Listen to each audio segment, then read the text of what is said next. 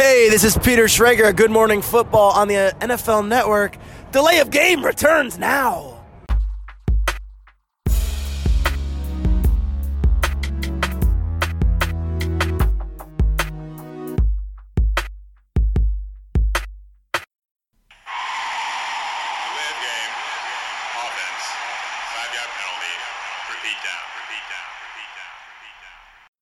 Ein herzliches Hallo und willkommen von unserer Seite. Wir sind Delay of Game, der Football Podcast. Zurück aus der Sommerpause. Staffelstart, wenn man so will. Wir gehen in unsere fünfte Staffel.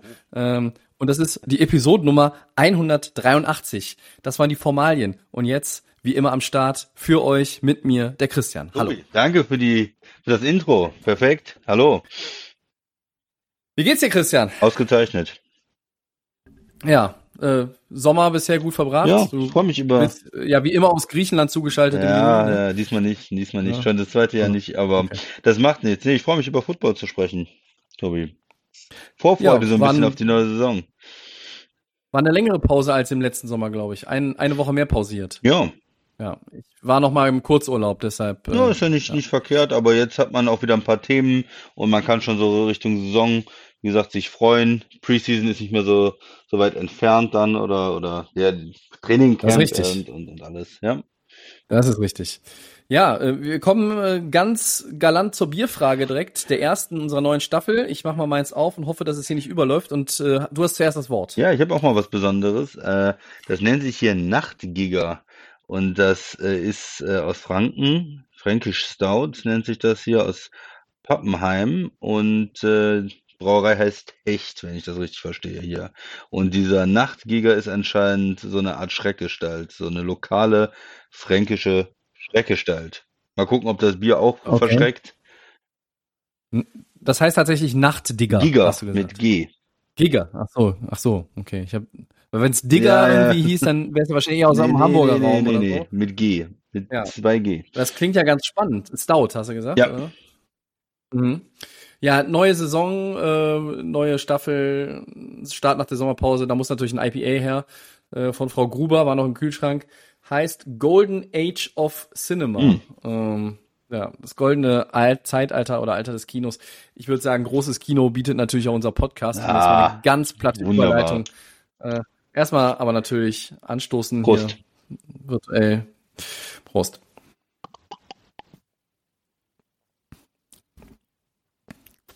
Ja, das ist ja gut, dass ich mir das noch von vor den Sommerferien im Kühlschrank gelassen habe. Das ist perfektes Bier. Zum Start kann man äh,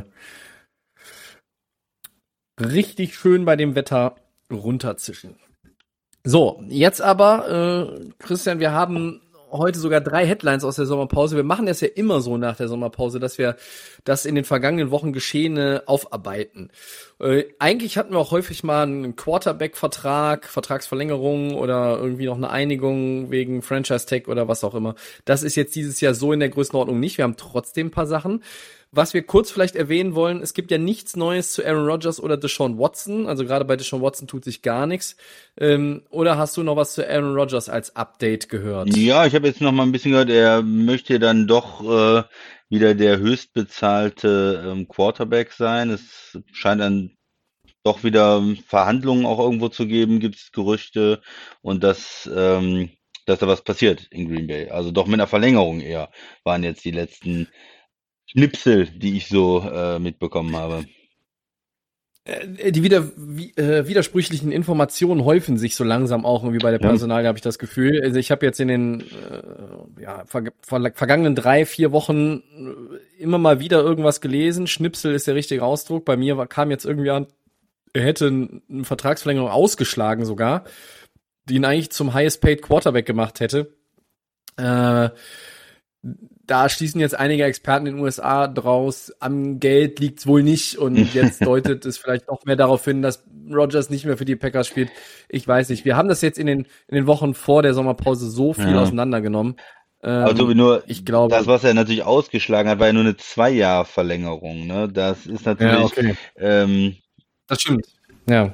Ja, ich meine, das nur, Meinst du, du ein Jahr länger? Nein, nein, nein, nein, Jahre, nein, er will oder? natürlich mehr Jahre und mehr Geld. Also er will ja nicht nur für zwei Jahre jetzt sag mal kurz der bestbezahlte Spieler wieder sein und wird dann sofort erholt. Ich glaube, er möchte dann doch äh, mehr Commitment noch haben. Noch Okay, mehr. weil er auch noch länger Ja. spielt oder einfach nur dann länger bezahlt werden möchte. Also es sind ja zwei verschiedene Paar Schuhe. Vielleicht sowohl als auch. Ja.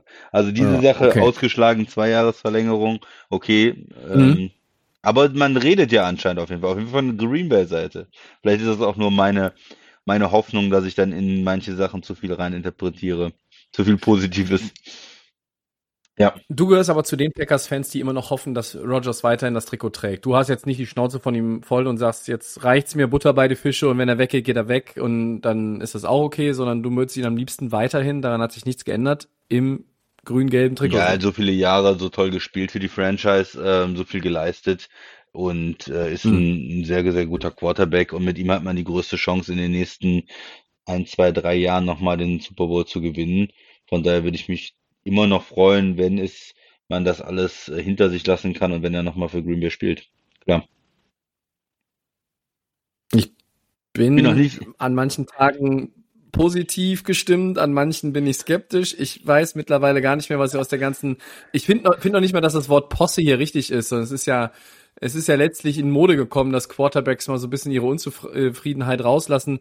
Es war mit Russell Wilson in Seattle so und dann kam ja jetzt irgendwie auch eine eine Liebeserklärung in der äh, im Sommer von von ihm an Pete Carroll und da ist jetzt alles wieder gut. Man hat sich wieder lieb in Seattle und vielleicht hat man sich in Green Bay auch wieder lieb. Ich ja, es scheint ja auch wirklich eher Front Office zu sein, das Problem, was Rogers da hat und nicht im Coaching-Staff. Aber ja, die Saga, the Saga continues und die Layoff Game hat ein Auge drauf. Und wenn es dann was Definitives gibt, dann gibt es entweder einen Sonderpodcast nur zu Aaron Rodgers oder in der darauffolgenden Episode werden wir es noch einmal ausführlich dann auseinander nehmen. Und jetzt rein in die ganze Geschichte der wahren News der vergangenen Wochen. Zwei wichtige Right Tackle, Christian, haben während unserer Pause einen neuen Deal unterschrieben. Einmal Ryan Ramchick bei den Saints und dann Taylor Moton bei den Panthers. Wie bewertest du die neuen Verträge? Du hast sicherlich auch ein paar Zahlen. Und wer ist eigentlich der bessere Right Tackle von beiden? Ja, ich fange mal an mit dem, ähm, mit dem vielleicht auch bekannteren Spieler, ähm, weil die Saints ja auch mehr Erfolg hatten jetzt in den letzten Jahren. Und ähm, Ryan Ramczyk ist ein, ja, ein wichtiger Bestandteil bei den Saints. Äh, wir haben immer darüber gesprochen, dass die, die O-Line zu den Besten der Liga gehört und er ist ein erfolgreicher äh, Draftpick, selbst gedraftet 2017, erste Runde, äh, ganz am Ende und ähm, hat sich da etabliert. Also ein sehr, sehr guter Spieler, einer der besten jungen Right Tackle der Liga, kann man absolut so sagen und war extrem wichtig, dass sie ihn verpflichten und halten bei den Saints. Trotzdem ist der Vertrag extrem interessant, weil ähm, es geht da insgesamt ja um äh, eine Riesensumme. Ich glaube, der ähm, Vertrag, den er jetzt hat, waren 96 Millionen, wenn ich die Zahlen hier äh, korrekt habe, Tobi. Korrekt? Hast du auch, ne? Ja. Habe ich auch. Insgesamt. Ja. Und ähm, er, er verdient jetzt äh, 19 Millionen, 19,2 Millionen im Schnitt. Und ähm, für die Ex, ne, das ist doch auch korrekt, glaube ich, ja. Mhm. Und Mhm. äh, das heißt, das ist ja eigentlich, sag ich mal, in einem Bereich, wo normalerweise nur Left Tackle bezahlt werden, muss man ganz ehrlich sagen. Weil ähm, right, normalerweise ist es ja in der O-Line so, Left Tackle ist die Star-Position der O-Line, das ist der Quarterback der O-Line sozusagen, ja, also das ist der, der wichtigste Spieler, ähm, der, das ist die na, schwierigste Position zu spielen, normalerweise sagt man, Blindside vom Quarterback beschützen, äh, das sind die, wo die absoluten Top-Spieler, Franchise Left Tackle sagt man ja auch, dann ähm, ihre bis zu 20 Millionen im Jahr. Die, die letzten Verträge waren ja noch drüber, äh, Bakhtiari zum Beispiel und Trent Williams, die dann auch 22, 23 Millionen im Schnitt bekommen haben. Aber äh, Right Tackle ist eigentlich eine Position, äh, die wird noch hinter Center normalerweise finanziell eingeordnet und eher auf einem Niveau von den Guards auch. Also da sind äh, die äh, Leute wie Bulaga zum Beispiel, der hat für 10 Millionen unterschrieben. Und äh, das heißt, da ist der Markt, der ähm, Top-Spieler sind da eigentlich zwischen 10 und 15 Millionen. Da hätte man äh, erwartet, er kriegt vielleicht 14, er kriegt vielleicht 13, er kriegt vielleicht 15. Das wäre normal für ihn gewesen. Und dass er da aber quasi sich in diese Left Tackle ähm, ja, Liga mit einreiht, ähm, ja, das, das zeigt was. Das heißt, entweder gibt's in der Liga einen Shift und das ist sicher sehr gut für andere Right Tackle, äh, die dann ähm, da höher bezahlt werden, oder man, die Saints sagen eigentlich, du bist der Left Tackle der Future, ja, also der der Zukunft der nächsten Jahre. Das heißt, sie werden irgendwann den, den äh, Schnitt machen und ihn auf die linke Seite rübernehmen. Und ähm, ja, dann Armstead, der, der eigentlich Left Tackle jetzt spielt, dann entlassen, vielleicht nächstes Jahr. Und dass er, dass der Vertrag quasi vorgezogen ist, aber er hat noch hat nicht Left Tackle gespielt bei den Saints bis jetzt. Das wäre natürlich auch ein, ein Wagnis irgendwo zu sagen, okay, wir nehmen dich und schieben dich auf die andere Seite. Also ein sehr ungewöhnlicher ähm, Vertrag erstmal für ihn, sehr hoch bezahlt jetzt. Für ihn super. Für die Saints eine Frage, haben sie jetzt der, der Position einen ganz neuen Wert gegeben oder äh, schieben sie ihn rüber? Weil er ist jetzt absolut der, der bestbezahlte Right Tackle und da gab es eigentlich nur Lane Johnson, der ähm, bei, bei den Eagles, der aber als Left Tackle gedraftet worden ist und dann Right Tackle gespielt hat, aber da war immer klar, der kann das eigentlich auch und nur weil dann Jason Peters auch lange noch gespielt hat, vielleicht auch länger als man gedacht hätte, ist der auf der rechten Seite geblieben. Ähm, sonst kenne ich das eigentlich nicht. Was, was hast du denn dabei gedacht, Tobi, wenn du die Zahlen, 96 Millionen, 19, über 19 im Schnitt? Ähm, ja, also ich finde erstmal natürlich auch 60 Millionen sind garantiert, 19 Millionen sind auch noch als Signing-Bonus da geflossen. Das ist eine Menge Holz und es ist wieder eine neue Bestmarke. Und ähm, ich finde das trotzdem gut, dass die Saints jetzt hingehen und sagen, okay, wir bezahlen unseren Right Tackle, von dem sind wir absolut überzeugt. Ryan Ramchick hat in vier Saisons, glaube ich, bisher nur ein Spiel verpasst. Also der Mann ist auch physische Konstitution ist wirklich respektabel, die ist mehr als solide, da kann man mit arbeiten. Und für mich ist er der beste Right Tackle in der Liga und er ist für mich sogar einer der besten Tackle überhaupt in der gesamten NFL. Also vielleicht Top 6, 7, 8 äh, insgesamt, wenn man jetzt ähm, alle Linemen nimmt vielleicht mal die Center raus, aber wenn man mal Left Guard, Left Tackle, Right Guard, Right Tackle nimmt, dann gehört er für mich da auf jeden Fall zu den Top 7, Top 8. Vielleicht mit den Centern auch Top 10. Ähm, also der Mann ist wirklich gut und auch die Panthers bezahlen ja Moten jetzt relativ hoch. Die Wichtigkeit eines Right Tackle ist grundsätzlich, wie du sagst, nicht dieselbe wie, wie von einem Left Tackle, das ist ja klar. Aber für die Stabilisation der Line ist es von immenser Bedeutung. Und wenn du, wenn du auf der Position jemanden hast, den du vielleicht 15 Jahre in deinem Team mit, mit hoher Qualität haben kannst, ja, dann bezahlt den Mann einfach. Das ist, wenn dir die, wenn die Möglichkeit jetzt da ist, den zu bezahlen, bezahl ihn, das haben sie gemacht. Ich glaube, beide Teams haben schon richtig gehandelt. Äh, auch wenn sie von der Kohle her wieder mal neue Maßstäbe auf der Position setzen mussten. Lane äh, Johnson ist der bestbezahlte Right Tackle gewesen, wie du schon erklärt hast. Der ist ursprünglich gar kein Right Tackle. Ich finde, dass die Saints da jetzt äh, ja das richtig gemacht haben. Ich finde auch das, was die Panthers richtig, dass sie das richtig gemacht haben. Zu dem Deal kommen wir jetzt gleich noch. Ähm, der Markt hat sich halt extrem bewegt, ne? Wenn man vorher geguckt hatte, ja, da war Bulaga mit 10 als Veteran, äh, Collins von den Cowboys mit 10 Millionen im Schnitt und dann Conklin, der bei den Browns unterschrieben hat, vorher bei den Titans war, der hat da mit 14 äh, als so richtiger Free Agent so eine Marke gesetzt, aber 14 und sonst eigentlich nicht viel. Und dann dieser dieser ähm, 18 Millionen Lane Johnson, den alle als ja ja, quasi halben Left Tackle gesehen haben oder, oder auf jeden Fall keinen, keinen richtigen Right Tackle Contract. Und jetzt hat man zwei drin, äh, Ramcheck mit 19,2, absoluter Top und noch ein 17 Millionen. Und das heißt, jetzt die nächsten äh, Right Tackle, die können natürlich dann äh, auch hingehen und sich da irgendwo einsortieren. Vielleicht nicht ganz oben bei 19 Millionen, aber ein 16 Millionen, 17 Millionen Vertrag zu unterschreiben oder auch nur 15 Millionen im Schnitt wird jetzt viel einfacher, weil man äh, vorher wäre man da äh, der Bestbezahlte gewesen und jetzt ist man dann irgendwie Position 3, 4, 5 und das wird eigentlich den Right Tackle insgesamt ähm, einen Schub geben, denke ich mal. Und auch wenn, wenn, wenn Ramcheck jetzt, wie ich gesagt habe, am Ende Left Tackle spielt, dann hat man immer noch wenigstens den, den, ähm, den anderen Contractor mit 17 Millionen. Also da ist, glaube ich, äh, was passiert. Und ich glaube, viele Teams sind froh, dass sie den Right Tackle vielleicht vorher bezahlt haben, äh, bevor jetzt diese Verträge reinkommen, weil Jetzt wird's teurer werden. Das ist richtig. Ich bin nur gespannt, wann wir einen Right Tackle erleben, der höher bezahlt wird, denn ich sehe in der Liga auch keinen. Du hast eben die Namen erwähnt, die vorher in der Rangliste vom Geld her relativ weit oben waren oder ganz oben dabei waren. Ramchick ist der beste Right Tackle der Liga für mich. Ganz keine Diskussion man, also andere dürfen darüber diskutieren, ich diskutiere nicht mit, für mich ist er die, ist er die ja. Nummer eins.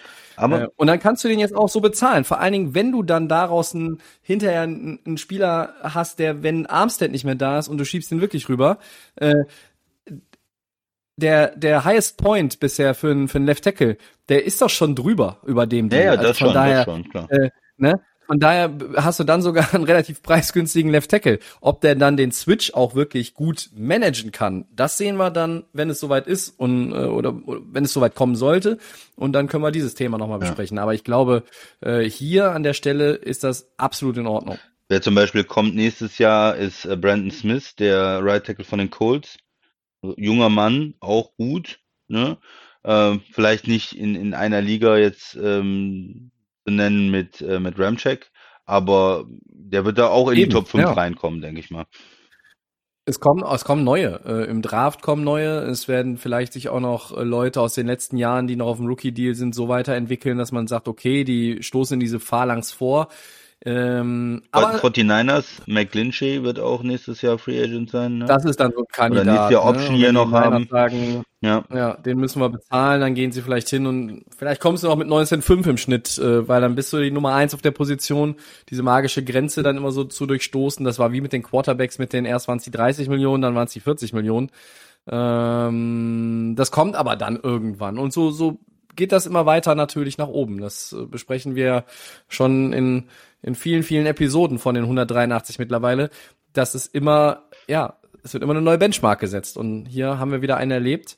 Wie siehst du es bei Moten? Der ist äh, mit vier Jahren 72 Millionen Dollar und 43 Millionen davon garantiert auch nicht so schlecht weggekommen. Genau, insgesamt ist er jetzt für fünf Jahre bei den Panthers unter Vertrag. Ist ja immer so ein bisschen die Frage, wie man das Ganze sieht, die Extension oder dann insgesamt, was er jetzt hat, wie, ähm, wie man die Verträge bewertet, nur das neue Geld oder wie der Vertrag jetzt äh, schon war. Aber äh, egal wie man es macht, ist es für ihn, denke ich, ein Top-Deal, weil ähm, auch ein guter Spieler, aber vielleicht nicht ein absolut großartiger Spieler. Und er spielt Right Tackle, das heißt, naja, es, es war bis jetzt halt nicht so die Möglichkeit eigentlich, das Geld zu machen. Und vor der, vor diesen Verträgen, vor diesen beiden hätte ich gesagt, naja, er wird dann vielleicht einen Vertrag unterschreiben, 14 Millionen, 15 Millionen.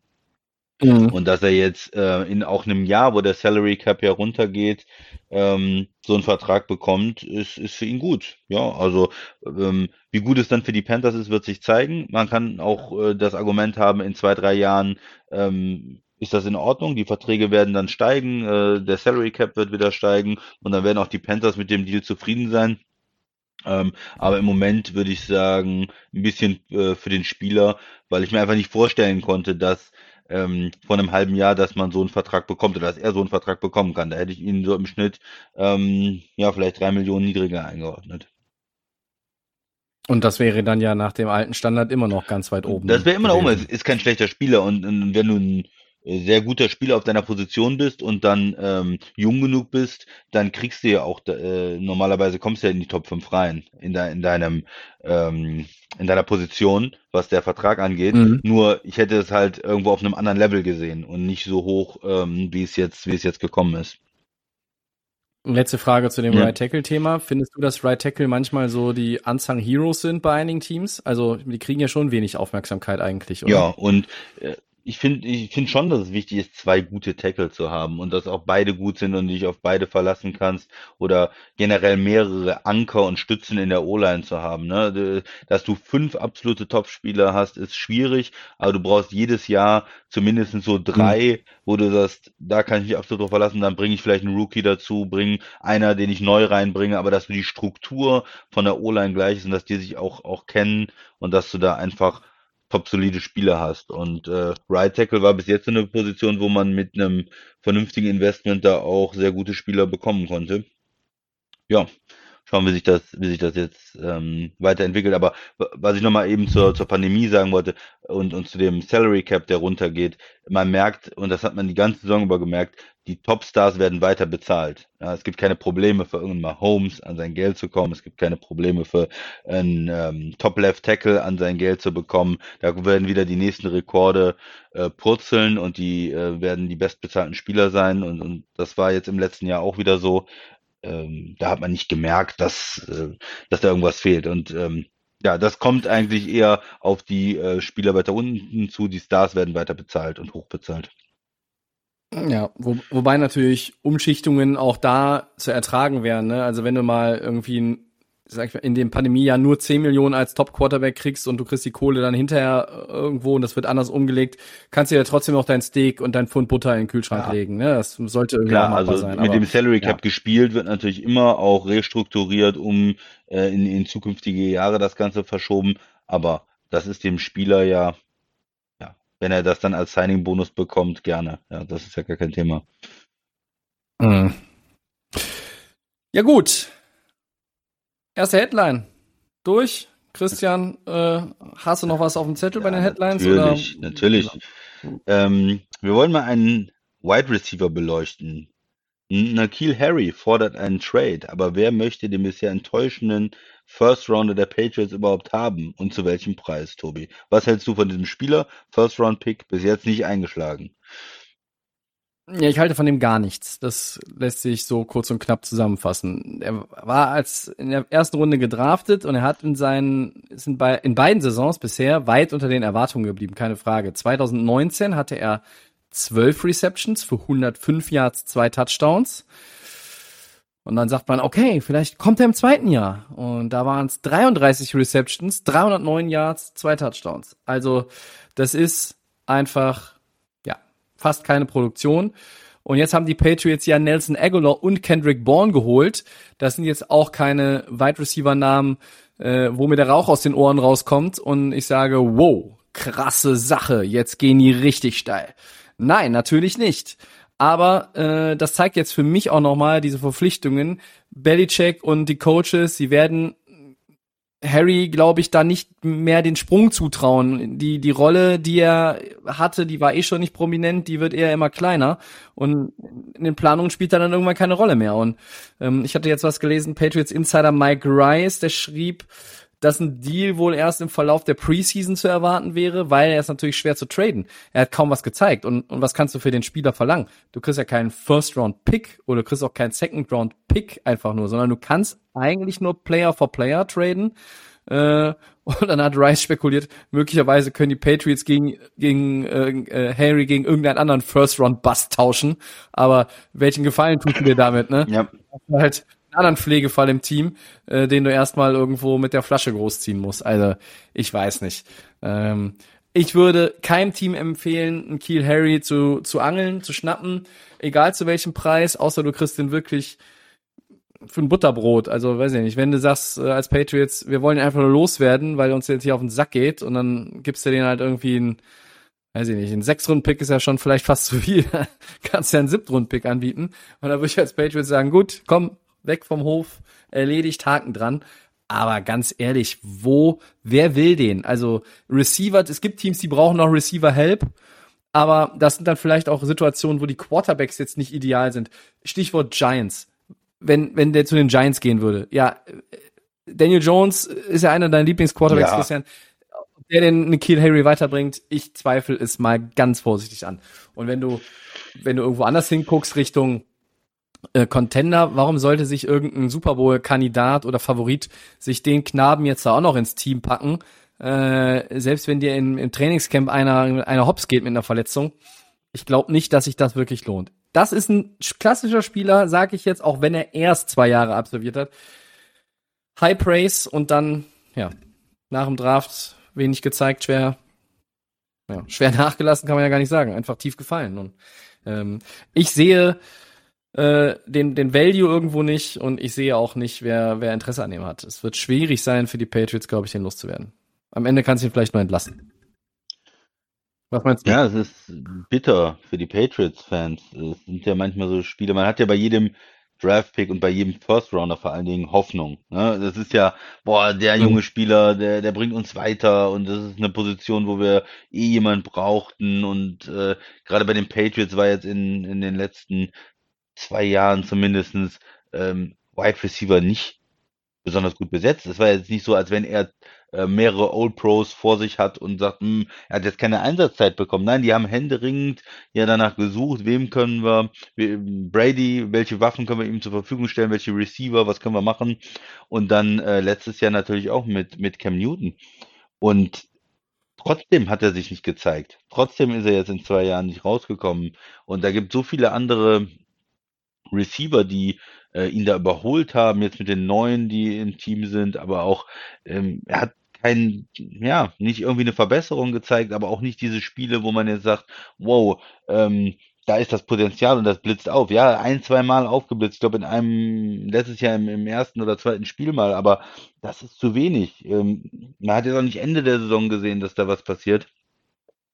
Und mhm. äh, ja, die Hoffnungen sind, äh, sind niedrig. Und dann macht man sich wieder bewusst, der, der Draft ist halt eine Lotterie. Und äh, es sind sehr, sehr viele Spieler. Äh, man hat hohe Hoffnungen und die, die verschwinden dann in der Versenkung. Das sind Verletzungen, aber manchmal auch einfach, dass sie sich nicht so entwickeln, dass sie, dass sie nicht so gut sind. Und wenn man sich die Listen von vor zwei, drei Jahren anguckt im Draft, da sind dann viele, viele bekannte Namen jetzt, Stars und, und die andere Hälfte sozusagen der Spieler ja, Spieler, die noch nicht äh, nichts geleistet haben, die weg vom Fenster sind. Ähm, für die Patriots ist natürlich bitter.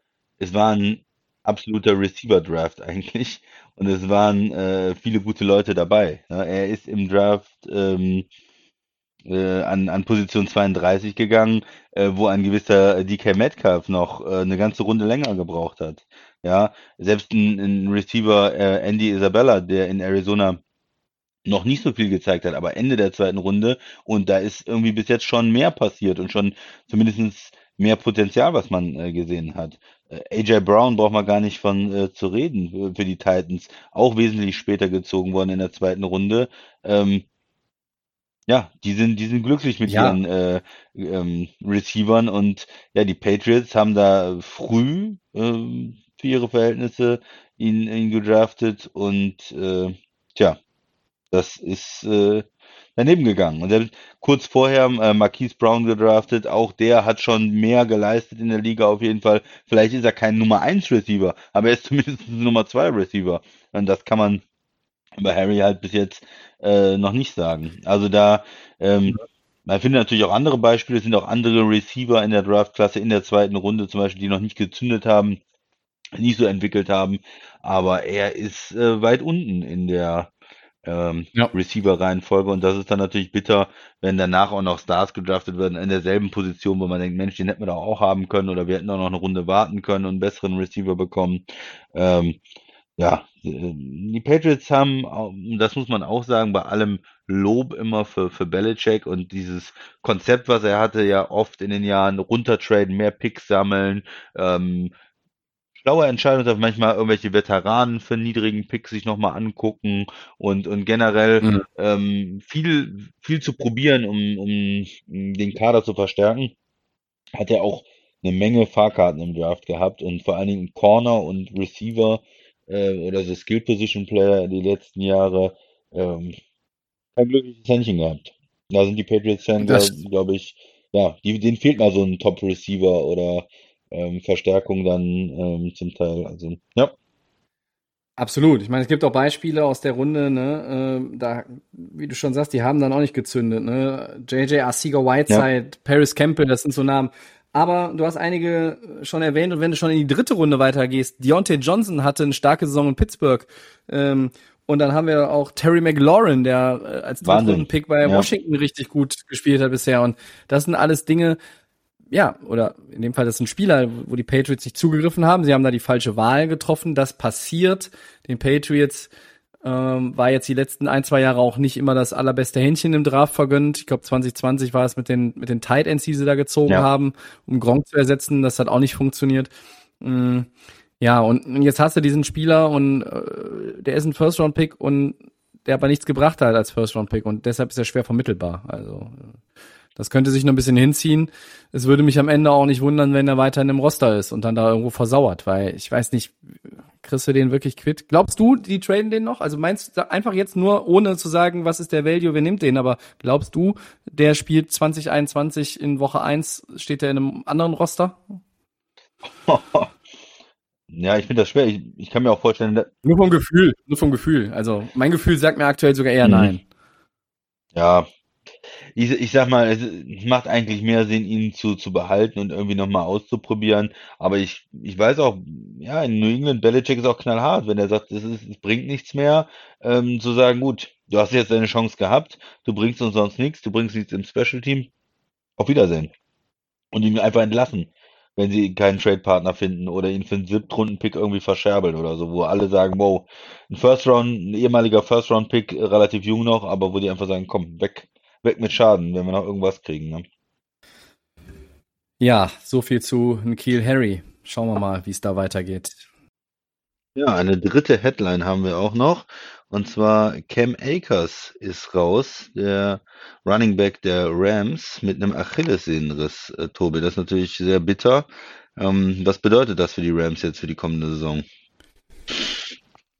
Ja, erstmal hat mich natürlich die Information heute Nachmittag vor der Aufnahme schwer begeistert. Der Ausfall von Akers ist erstmal ein richtiger Schlag ins Kontorfeld, ey, gar keine Frage. 748 Scrimmage Yards, ordentliche Rookie-Saison Rookie, gespielt. Sollte dieses Jahr eine ganz prominente Rolle einnehmen. Ähm, klar, die Rams werden mit Stafford mehr passen als mit Goff zuletzt. Ein Quarterback, der den Ball auch mal zum Mitspieler wirft und nicht immer nur zum Gegner. Also von daher weiß nicht, ob wir jetzt hier über eine 1500 Yard Rushing Season reden, eher nicht. Aber trotzdem, Akers sollte ein zentraler Baustein in der Offense von McVay sein in der neuen Saison. Und das fällt jetzt flach. Das ist äh, auch Fantasy-mäßig erstmal bitter, glaube ich, für alle Fantasy-Spieler, weil Cam Akers wäre auch ein heißer Kandidat gewesen, den als Running Back noch irgendwo zu nehmen.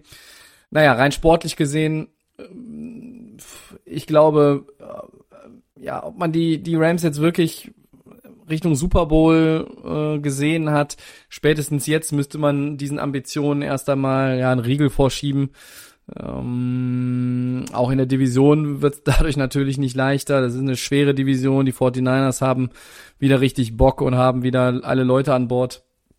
Arizona hat sich extrem verstärkt. Seattle ist ein gutes Team, hat die Division gewonnen in der vergangenen Saison und von daher, ja, ist echt blöd, ist echt scheiße, um ganz, ganz deutlich zu formulieren. Jetzt stellt sich die Frage, heißt es Next Man Up? Im Depth Chart rückt dann Daryl Henderson auf die Eins oder wirst du nochmal irgendwie aktiv? Du hast knapp unter sieben Millionen äh, Cap Space. Dass du überhaupt so viel hast, äh, Stand heute ist ja ein Wunder, nachdem du irgendwie bei minus einer Trilliarde ge gefühlt mal warst in der Offseason. Ja, es gibt ein paar prominente Running Backs, die Free Agents sind, aber helfen die dir weiter? Peterson, Bell, Gore, McCoy, die sind alle auch schon ein bisschen älter. Was mit Todd Gurley? Eine Reunion mit Todd Gurley, das wären medial wieder ein knaller Geschichte, aber ich weiß nicht, ob da irgendwie das, das alles dann so Sinn ergibt. Das ist auch nicht zielführend, glaube ich. Also nach dem, was ich jetzt heute gehört habe, in der Kürze der Zeit, die Rams werden erstmal nicht in den Panikmodus verfallen, sondern sich das jetzt alles in Ruhe überlegen äh, und dann vielleicht immer noch mal so Richtung Mitte der Preseason vor dem Start der Regular Season gegebenenfalls nachlegen. Ähm, haben auch noch einen Siebtrunden Running Back, äh, die haben sie jetzt gedraftet. Also, naja, das ist alles jetzt nicht so wirklich gut besetzt auf Running Back, wenn Daryl Henderson dein Go-To-Guy sein sollte. Ähm, ja, wenn dein Top-Receiver ausfällt oder dein Top-Quarterback oder dein wichtigster Mann in der O-Line, ist es, glaube ich, härter. Wenn Aaron Donald ausfallen würde, wäre es auch härter. Ja. Äh, trotzdem tut der Ausfall richtig weh. Ja, ich glaube, glaube, der letzte Punkt war, war ganz wichtig. Also ein, ein Quarterback, ein Top-Receiver, äh, O-Line, ähm, die sind nicht umsonst alle auch besser bezahlt als Running Backs mittlerweile, ja. weil sie einfach noch wichtiger sind. Running Backs, ähm, die können dir helfen und es gibt ähm, auch, auch Running Backs, die einen Unterschied ausmachen, aber es ist halt auch relativ leicht, junge Spieler reinzubekommen und von mhm. jungen Spielern Produ Produktion zu bekommen. Und ähm, du kannst relativ leicht auch dir dann Spieler angucken, Spieler wechseln nochmal. Wenn so, so eine Verletzung so früh ist, kannst du dann auch schauen, welche gehen bei anderen Teams raus. Wer fällt irgendwo runter als dritter, vierter, fünfter Mann äh, bei Teams, die vielleicht sehr gut besetzt sind auf Running Backs und wen hole ich mir dann nochmal ins Team äh, rein, wo äh, die anderen dann die Cuts machen. Ja, also ich glaube, Running Back ist dann noch mit am einfachsten zu ersetzen. Ähm, Trotzdem ist es natürlich äh, erstmal ein Schlag für die Rams und ärgerlich. Man wird sehen, ob sie das schaffen können. Also da ist die Chance zumindest da. Es kann sein, es gibt eine Saison, wo kein äh, Rams äh, Running Back über 500 Yards hat. Ähm, mhm. Es kann aber auch gut sein, es findet sich dieser, ja, dieser siebtrunden Running Back, der dann auf einmal 1200 Yards hat. Ne? Da, diese Sachen haben wir auch schon erlebt. Schön ist es nicht. Vor allen Dingen für ihn natürlich nicht, äh, in seinem zweiten Jahr so ausgebremst zu werden mit einer so einer schweren Verletzung. Aber mittlerweile kommen die, die Sportler ja auch von diesen Achillessehnenverletzungen zurück. Ähm, viele jetzt gesehen, Kevin Durant, um nur ein Beispiel zu nennen, jetzt als NBA-Star, der es letztes hatte ja. und äh, sehr, sehr stark wieder aufgespielt hat, ähm, schon relativ schnell. Also viele Verletzungen nehmen auch den Charakter, äh, diesen schrecklichen Charakter, weil früher war es ja zum Teil so, Achillessehnenverletzungen zwei Jahre oder Karriereende mhm. oder sowas und das ist mittlerweile, ist immer noch eine schwere Verletzung, aber ähm, so für die Rams insgesamt in seinem dritten und vierten Jahr wird er dann, äh, denke ich, auch wieder spielen können. Ich hatte einen, einen Gedanken heute Nachmittag auch, dass die Rams vielleicht mal bei den Jaguars anrufen können. Ne? Ich weiß nicht, äh, da ist ja auch nochmal ein Running Back gedraftet worden, wenn man James Robinson vielleicht bekäme. Der hat ja letztes Jahr da auch viel Alarm gemacht. Den könnte ich mir da sehr gut im Backfield bei den Rams vorstellen. Aber ja, mal schauen, was da, was da noch kommt. Ich bin mir jetzt auch wirklich sicher, dass sie nicht sagen, wir müssen bis nächste Woche da irgendwie einen haben, äh, um den zu ersetzen. Sie werden sich das genau überlegen. Gerade auch ein Team, was wie schon erwähnt, nicht wahnsinnig viel Spielraum hat beim Salary Cap, muss ich das genau überlegen. Klar, du kriegst einen Veteran von den Namen, die wir eben aufgezählt haben, da kriegst du den einen oder anderen auch für fünf Millionen oder weniger im Jahr, weil die einfach froh sind, wenn sie noch irgendwo unterkommen. Oder froh sein sollten, dass sie dann irgendwo unterkommen. Aber ähm, ich, ich habe irgendwie fünf Minuten erstmal so ein bisschen nach Free Agent Running Backs geguckt heute Nachmittag, als ich es gelesen habe, habe mir auch noch Depth Chart der Rams angeguckt und mein Schluss war, ähm, ja, unter dem Strich stand, äh, Tobi ist nicht begeistert und daran hat sich jetzt auch ein paar Stunden später nichts geändert. Äh, aber Free Agent Running Backs, da diese alten Spieler dann äh, zu holen, wo man jetzt schon zwei in zwei, drei Stops gesehen hat, naja, da ist nicht mehr so viel los. Der ewige Franco richtig. hat lange sehr, sehr gut gespielt und hat diese Running Back Zeit äh, unheimlich ähm, ja, weit noch gezogen. Mhm.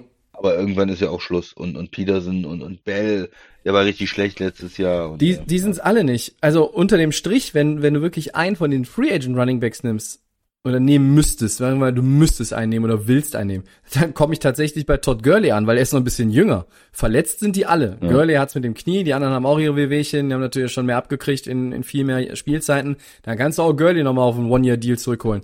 Ich sehe das nicht als realistisch an. Ich glaube nicht, dass sie da irgendjemanden von nehmen. Ich glaube, du hast recht, dass man nochmal guckt, hey, wer kippt vielleicht irgendwo runter in, jetzt im Trainingscamp, dann auch in der Preseason, da gibt's noch Cuts äh, vielleicht findest du irgendwo noch einen, einen Diamant im, im Misthaufen am Ende, ne? Das, das kann ja, ja durchaus sein.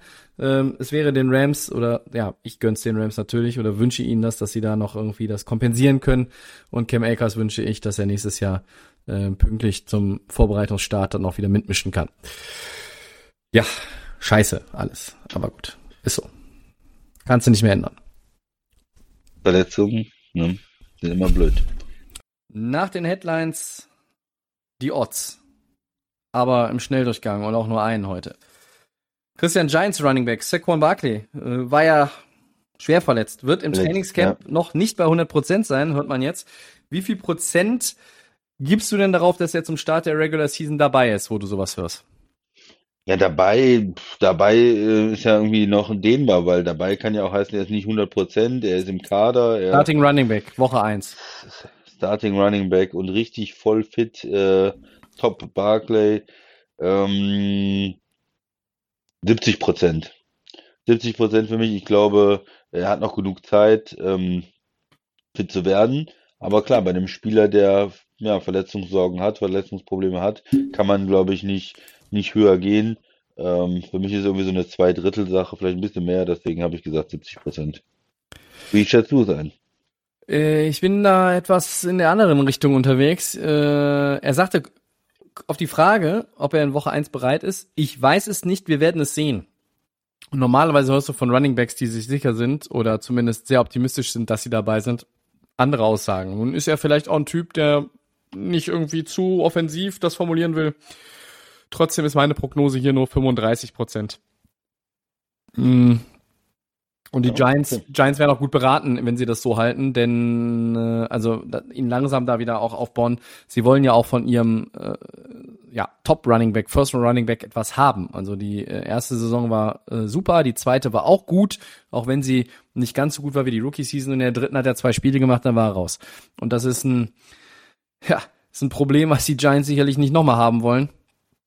Äh, Gerade auch, weil man immer weiß, die Running Backs haben in den letzten Jahren nicht mehr so die ja, Halbwertszeit wie, wie andere Skill-Position-Player und dann werden auch ja nicht mehr so bezahlt vielleicht und so, so jenseits der 10 Millionen wird's ja schon fast schwierig und deshalb lieber vorsichtig sein und nach der Aussage, ja, ich bin da skeptisch, dass er in Woche eins wirklich als Starter dabei ist. Ja, und die äh, Giants haben ja auch einen Top-Quarterback, die können sich auch auf den erstmal verlassen und den Running Back vielleicht eher für die Playoffs dann später, für den Super Bowl-Run Ja. äh, reinbringen. Ja, ja, ganz so lange sollte Saquon Barkley nicht warten äh, oder brauchen, Hm. weil dann ja, Super Ist er Bowl Run vorbei. und die Giants. Das ist äh, ein Witz vom Christian in Segment 3. Okay. Ja, muss, ja, Ja. muss ja nicht so kommentieren, Tobi. Vielleicht ist es ja ernst gemeint.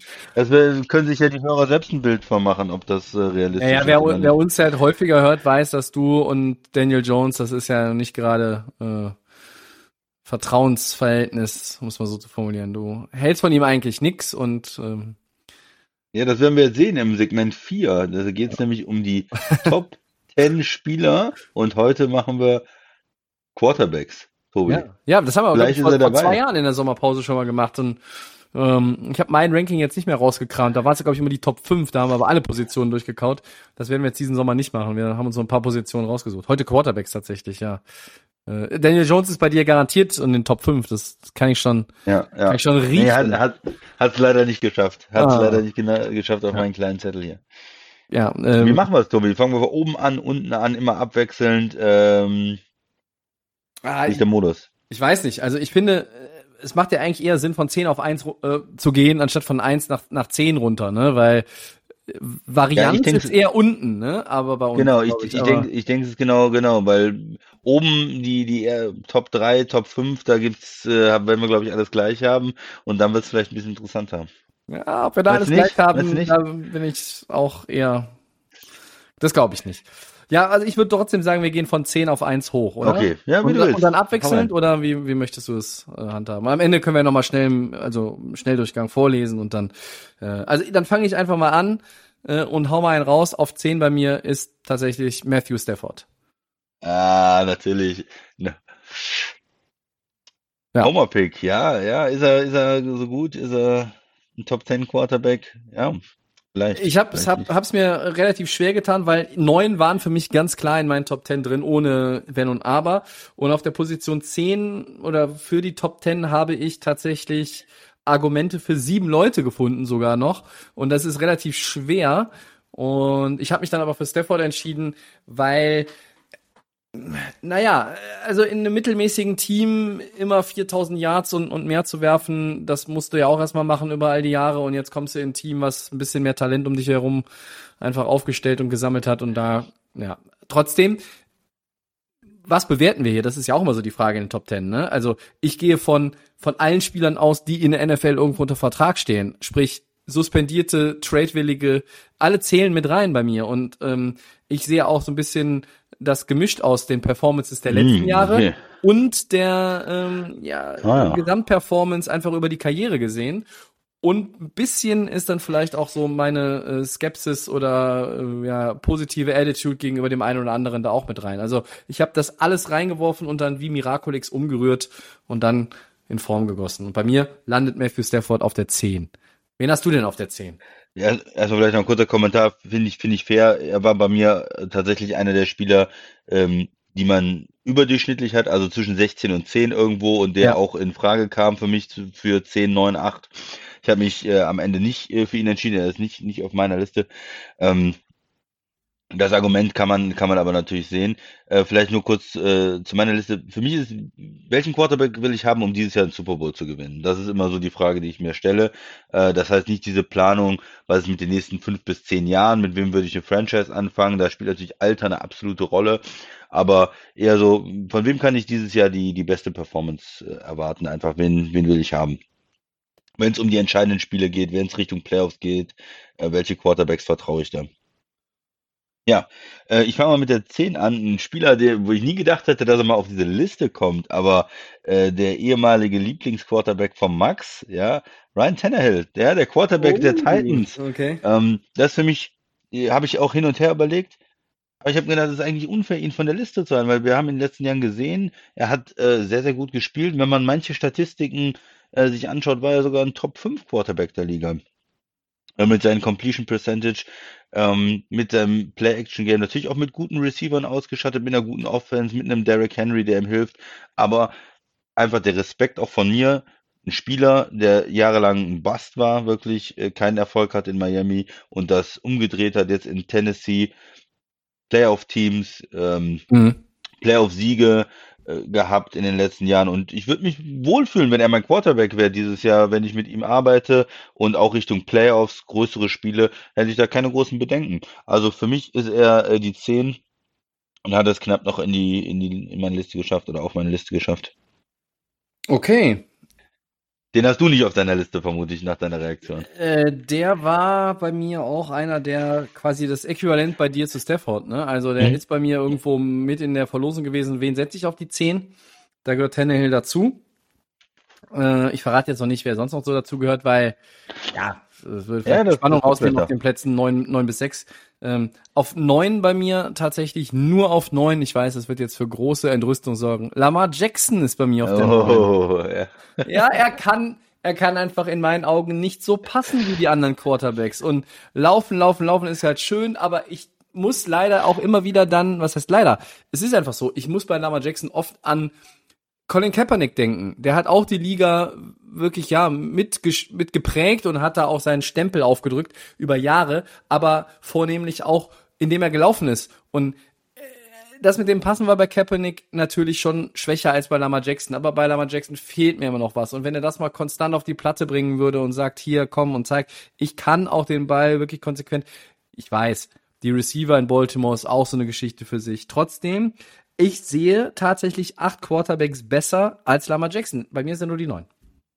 Ja, fair, aber man, man hört schon raus, nur die neun. Ich hätte jetzt vielleicht gedacht, er ist gar nicht bei dir auf der Liste von deiner Einstellung zu ihm, aber ja, man muss auch wiederum sagen, er ist ein super ähm, spannender Quarterback. Er kann immer irgendwelche äh, Läufe machen, Tiefenpässe anbringen. Er hat Qualität, und, äh, er ist super dynamisch. Und er ist ein guter Teamplayer und von daher. MVP schon also, gewesen. Ja, eben. Ja. Und, und das muss, da muss mhm. auch ich ihn in die äh, Top Ten packen. Also äh, das geht ja nicht anders. Wen hast du denn auf der neuen? Ja, ich habe einen anderen äh, jungen Quarterback auf der neuen. Äh, Kyler Murray von Arizona. Äh, ist für mich ja, auf der einen Seite auch super dynamisch, ist ja auch vor letzter Saison schon so ein bisschen Richtung Geheimtipp für Top 5 für MVP und so, aber in Arizona hat sie letztes Jahr nicht gezündet. Coach? Fragezeichen. Hm. Äh, Liegt daran, ähm, die Offense war nicht so gut, wie man sich das vorstellt, auch mit den Receivern, die sie eigentlich haben. Bin gespannt, wie es da weitergeht, aber er ist ja ein sehr talentierter Spieler. Wir haben es in manchen Spielen ja gesehen. Ähm, Mary angebracht, ähm, eigentlich auch ein spektakulärer ähm, Spielstil, kann natürlich auch äh, laufen, ist super schwer zu verteidigen für die Defense. Äh, ja, und äh, da ist er ist bei mir auf der 9. Okay, ja, ich glaube, wenn Murray noch einen, einen Schritt in seiner Entwicklung macht, so oder der Schritt, den er noch machen muss oder sollte, das ist der, den noch alle von ihm erwarten. Und dann bist du plötzlich ein, ein Quarterback, der ganz weit oben äh, in diesen Rankings ist und der auch noch weiter nach oben in den Rankings gehen wird. Das ist äh, ja, dann gar keine Frage. Bei ähm, dir nicht drauf? Äh, ja, lass dich überraschen, ob der noch, der noch kommt. Noch kommt. Ja, gut. Also auf 8 ist er bei mir nicht. Auf ja. 8 ist bei mir nämlich Justin Herbert. Äh, den ich einfach in seinem Rookie-Jahr super gerne gesehen habe, der den Chargers auch die Möglichkeit gegeben hat, mehr Spiele zu gewinnen. Leider hat dann entweder die Defense versagt, die zugegebenermaßen verletzungsgeplagt war, äh, oder es waren merkwürdige Coaching-Decisions von Anthony Lynn, die ihn auch dann am Ende bei allen Sympathien, die man für ihn haben kann, den Job gekostet hat. Justin Herbert ist einer, wenn, ich habe das glaube ich schon mal gesagt vor einigen Monaten, wenn die ganzen, wenn die Roethlisbergers und, und Bradys dieser Welt und vielleicht auch Rogers dieser Welt und dann auch irgendwann die Wilsons dieser Welt, wenn die irgendwann nicht mehr da sind, dann wird Justin Herbert eine dieser absolut prägenden Quarterback-Figuren in der Liga sein, der dann zu den bestbezahlten und auch zu den Besten gehört. Ich glaube, der wird sich peu à peu weiterentwickeln noch und äh, für mich gehört er auf jeden Fall in, in meine Top Ten auf Platz 8. Und da haben wir den ersten Match, Tobi. Ich habe ihn auch auf 8. Ach, guck mal an. Ja, also da kann ich mich ja nur anschließen, was du gesagt hast, auch bei mir acht. Ich hätte bei dir ich, nicht, nicht, ich hätte nicht damit gerechnet, dass du ihn äh, in den Top ja, hast. Ich, ich habe auch überlegt, äh, ich, ich habe nicht gerne Rookies da drin oder Leute, die erst ein Spiel, also Rookies überhaupt nicht, aber die eine Spielzeit jetzt erst gemacht haben, die letztes Jahr Rookie waren. Weil es gibt zu viele Situationen, einer spielt im ersten Jahr super und dann Mhm. äh, geht es runter. Äh, aber er hat mich auch überzeugt letztes Jahr. Man muss einfach Respekt haben, wie gut er gespielt hat. Und ich habe mir überlegt, wenn ich jetzt, möchte ich ihn ähm, in einem Spiel haben diese Saison oder möchte ich Cousins haben oder oder Mhm. Stafford oder oder Burrow? Das waren für mich noch so Spieler, die äh, die nicht reingekommen sind knapp, ne? Äh, oder Mayfield. Und da habe ich gedacht, nee, für mich ist er einer der Spieler, die ich haben will. Und ähm, für mich war alles, also die Top 7 standen bei mir fest und danach gab es so zwischen 7 und 13 oder 14 so eine Gruppe überdurchschnittlicher Quarterback, wo ich es relativ schwer fand. Aber ich hatte mich dann halt für ähm, Tannehill, Murray und, und Herbert äh, entschieden, äh, mit einem jungen Spieler dabei, aber ich glaube einfach, dass er das Zeug hat und dass er mir irgendwie lieber ist als äh, andere, wie, wie jetzt ein Baker Mayfield zum Beispiel. Mhm. Das Entscheidende bei Rookie-Quarterbacks oder, oder den, die ins zweite Jahr gehen, nach einem guten ersten, ist ja, wie transportieren sie diese Unbekümmertheit aus dem ersten Jahr? Du hast irgendwo ja auch innerhalb des Teams, innerhalb der Liga so einer, mir gefällt dieses Wort einfach, so eine Art Welpenschutz. Ja, du, äh, du darfst Fehler machen, die vielleicht nicht so extrem kritisiert werden. Klar werden die besprochen. Es wird analysiert. Du willst dich auch verbessern. Die Coaches wollen, dass du besser wirst. Aber du musst dann im zweiten Jahr das mit rübernehmen. Du musst es transportieren und dann auch noch quasi die nächste Stufe erklimmen, damit du damit du dann einfach, ja, auf der Leiter dich weiter nach vorne bewegst. Es, es gab Quarterbacks, die haben, das haben wir alles schon gesehen, im ersten Jahr gut gespielt und die sind aber irgendwie nie über dieses Niveau weiter hinausgewachsen. Äh, ähnlich verhält sich vielleicht mit Spielern wie Jared Goff, die, die irgendwo relativ gut reingekommen sind dann, nach einem, und der hatte sogar einen holprigen Start, dann sind sie irgendwo, haben eine bestimmte Sprosse erreicht und dann hat man gedacht, hey, dieser Quarterback könnte jetzt hier die Leiter noch weiter nach oben gehen, dann gehört er irgendwann tatsächlich zu den absolut besten der Liga. Das ist bei ihm nicht der Fall gewesen. Und ich wünsche Justin Herbert, dass es ihm nicht genauso geht. Und ähm, ich bin wirklich, Aber- muss ich sagen, positiv überrascht, dass er bei dir auch drauf ist. Ja, und man hat, glaube ich, äh, bei ihm gesehen, er hat in einer nicht perfekten Situation, nicht mit einem perfekten Ja. Coach, mit einem perfekten System gute Leistungen gebracht. Und das ist immer das bei ähm, jungen Spielern, ja, wenn alles passt mit einer super O-Line und so, und dann sieht man im nächsten Jahr, oh, die O-Line ist schlecht, hm, äh, die, die Performance geht wieder runter. Aber er hat auch schon ähm, in einer nicht perfekten Situation eine gute Leistung gebracht und das lässt hoffen. Ja, das ist ein guter Punkt, weil man könnte sagen, wenn die Chargers irgendwann das Ganze drumherum auf ihn perfekt das abgestimmt versuchen sie haben, ja weiterhin. Ne? versuchen Ja. wir weiterhin. Also das heißt, vielleicht in zwei, drei Jahren werden wir dann erst dieses wahre Leistungsvermögen sehen. Aber äh, das sind immer Spekulationen oder oder ähm, ja der Blick in die Glaskugel, die ja immer schwierig sind in der NFL, weil du weißt, Verletzungen können passieren, ähm, äh, auch auch im Supporting Cast, Receiver, Left Tackle, was auch immer. Und dann verändern sich die Situationen ganz schnell, aber Herbert hat das Talent und er hat ähm, im Rookie-Jahr viele, viele Leute überrascht. Mich auch. Und mich hat er quasi schon nach drei, vier Spielen abgeholt und war ich schon, war ich schon Fan. Ich mag solche Quarterbacks wie ihn einfach. Wen hast du auf sieben, Tobi? Ja, ein Mann, der letztes Jahr viel weniger gespielt hat als Justin Herbert. Doug Prescott habe ich auf sieben. Ähm, der Mann, der in Dallas jetzt groß durchstarten will wieder und äh, die Franchise-Tech-Querelen hinter sich lassen möchte, Verletzungen hinter sich lassen möchte. Und äh, in Dallas gibt's halt wahnsinnig viel Talent mit Ezekiel Elliott, mit den Receivern, mit Cooper, mit, mit Gallup, mit CD Lamb. Und da gibt's auch noch den einen oder anderen Tight End, der auch gerade auslaufen kann. Ähm, O-Line ist vielleicht nicht mehr ganz so top wie zu äh, Beginn der Karriere von Ezekiel Elliott und Doug Prescott, aber Dallas ist ein Team, was offensiv sicherlich zu den besseren in der NFL gehört, gerade in der NFC zu den besten gehört. Und Doug Prescott ist für mich ein Quarterback, der, der kann vielleicht sogar auf so einer Liste in die Top 5 kommen, aber da hat jetzt für mich so die Kategorie eine Rolle gespielt, war letztes Jahr einfach nicht auf dem Schirm, den hat man nicht gesehen oder nur kurz gesehen, bevor er dann rausging. Bei mir deshalb nur, in Anführungszeichen, auf sieben. Ja, ich mache mal meine nächsten zwei zusammen, weil äh, die sieben, da äh, habe ich Lamar Jackson, ja, Mhm. den haben wir eben schon besprochen, Baltimore. Für mich, er gehört da rein in die Top Ten, er ist super talentiert, er hat ähm, in seiner MVP-Saison natürlich beides äh, laufen und passen sehr gut gemacht, äh, als Running Quarterback bekannt. Du hast ihn eben mit, mit Kaepernick, für mich noch mehr Michael Wick äh, irgendwie, also so Stimmt, ja. vom, vom Original her, wie so ein, wie so ein Joystick bewegt er sich ja zum Teil auf dem Feld und einfach zu schnell für die Gegner, zu flink, zu gewandt. Ähm, aber du hast gesagt, er muss natürlich da äh, Passing noch zulegen. Ist es ein Quarterback in den Playoffs mit viel Vorbereitung, äh, wo, wo da hatten natürlich die Gegner auch Erfolg gegen ihn bis jetzt. Auf der anderen Seite ist es ein junger Quarterback und klar scheitert man in den Playoffs ein, zwei Mal, bis man sich dann durchsetzt. Das ist eigentlich auch eine normale Entwicklung. Also will ich das auch nicht zu hoch hängen. Ähm, ja, Lamar Jackson bei mir auf der 7 und auf der 6 dann Dak Prescott. Äh, du hast ihn gerade genannt. Ähm, bei dir äh, auch auf der 7 und bei mir auf der 6 Mhm. äh, ähnlich eingeordnet. Er ist sehr, sehr äh, gut jetzt in der, in der Dallas Offense. Er hat am im letzten Jahr ja die ersten Spiele, die er noch gemacht hat, Wahnsinn gespielt. Das wären ja äh, Rekorde gewesen, die dann geprutzelt wären, wenn er die ganze Saison durchgespielt hat. Und er war ja lange Zeit immer noch äh, gut dabei, obwohl er schon Wochen verletzt war dann. Also so gut waren seine Statistiken am Anfang der Saison. Für mich, äh, ja, Top 6 Quarterback der Liga. Du hast gesagt, so ganz oben ist er noch nicht, weil wir ihn auch, er hat nicht diesen Playoff-Erfolg, den andere haben, er hat keinen Super Bowl-Ring, er ist irgendwo da noch nicht, aber in der regulären Saison, den, von den Statistiken her, ein Top Quarterback der Liga. Äh, absolut richtig. Dann kommt jetzt meine 6. Tom Brady. Der Mann, der nie zu alt wird, um Super Bowls zu gewinnen, um äh, die Konkurrenz zu dupieren und ins Staunen zu versetzen. Tom versus Time, immer noch liegt Tom vorne.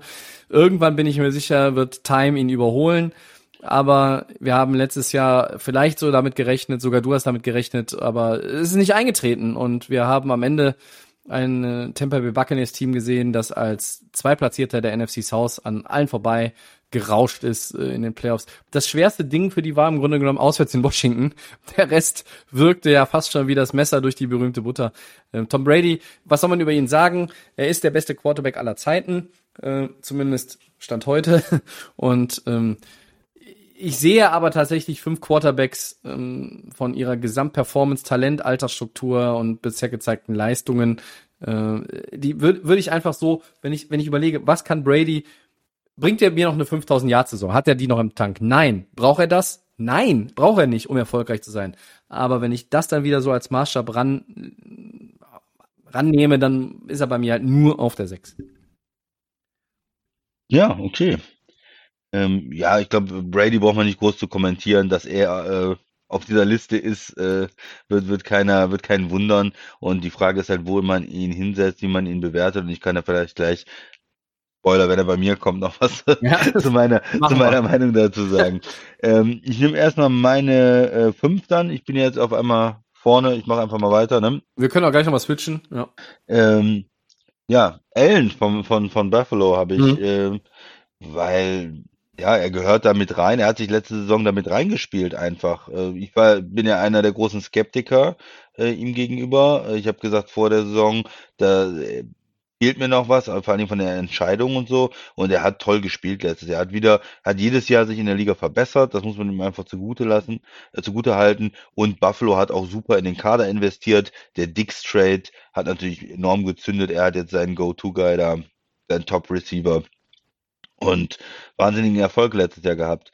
Ähm, warum ist er bei mir nicht höher von der von der Physis, ja, wie weit er den Ball werfen kann, ja, wie, wie er laufen kann auch selber, hat er alles. Für mich sind dann immer noch mental, ja, ist er wirklich, wenn es um in einem Championship Game, in einem Super Bowl sind, ist er so wie ein Peyton Manning, wie ein Tom Brady in der Lage, dann auch die richtigen Entscheidungen an der Linie zu treffen, keine Fehler zu machen, keine Turnover.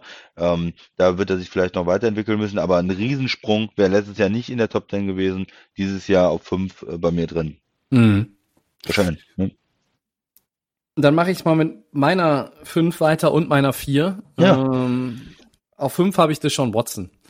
Ähm, der ist jetzt vielleicht bei nicht jedem gerade auf der Liste, weil man auch nicht weiß, wann spielt er wieder. Aber äh, wir kommen nachher auch noch, glaube ich, beide zu einem anderen Quarterback, den wir in den, in den Top, Top 4 haben werden, der da weiß man ja auch noch nicht so genau, wie es mit dem weitergeht. Und Deshaun Watson ist einfach, er ist noch jung, er hat unfassbar gute Leistungen in Houston. Und da ist wieder so ein bisschen dieses Ding, was du eben schon zu Justin Herbert gesagt hast, mit teilweise ja einfach katastrophalen Rahmenbedingungen um ihn herum, hat er richtig gute Leistungen gezeigt. Und er kann ein Team führen, er hat diese äh, Leaderqualitäten, er ist auch äh, physisch äh, einfach äh, ein besonderer Quarterback, er hat ähm, auch ein, ein wenig die Skills, äh, was das Laufen anbelangt. Klar ist er nicht so flink wie Kyler Murray, weil er auch ungefähr zweieinhalb Köpfe größer ist.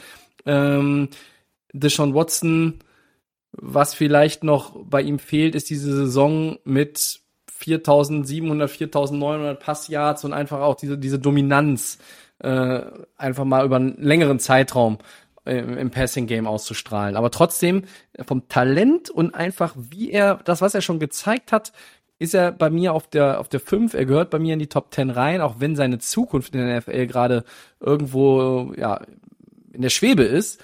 Ähm, und auf vier, der von dir gerade erwähnte Josh Allen, er ist bei mir äh, sogar eine Position weiter oben. Äh, ich nehme mal an, Tom Brady äh, ist da der Unterschied. Ich habe Allen weiter oben und du hast dann Brady weiter oben. Ähm, Josh Allen, äh, du hast ja deine Skepsis, aber auch muss man ja muss man ja zugeben abgelegt so ein bisschen. Ne? Also du hast dich in der letzten Saison auch zu Josh Allen ja, ja mehr bekannt. Ja. Das war ja ähm, die Skepsis nicht, die waren nicht zu Unrecht, die du hattest. Es, gab viele Fragezeichen, wie gut ist der, ist der Junge wirklich?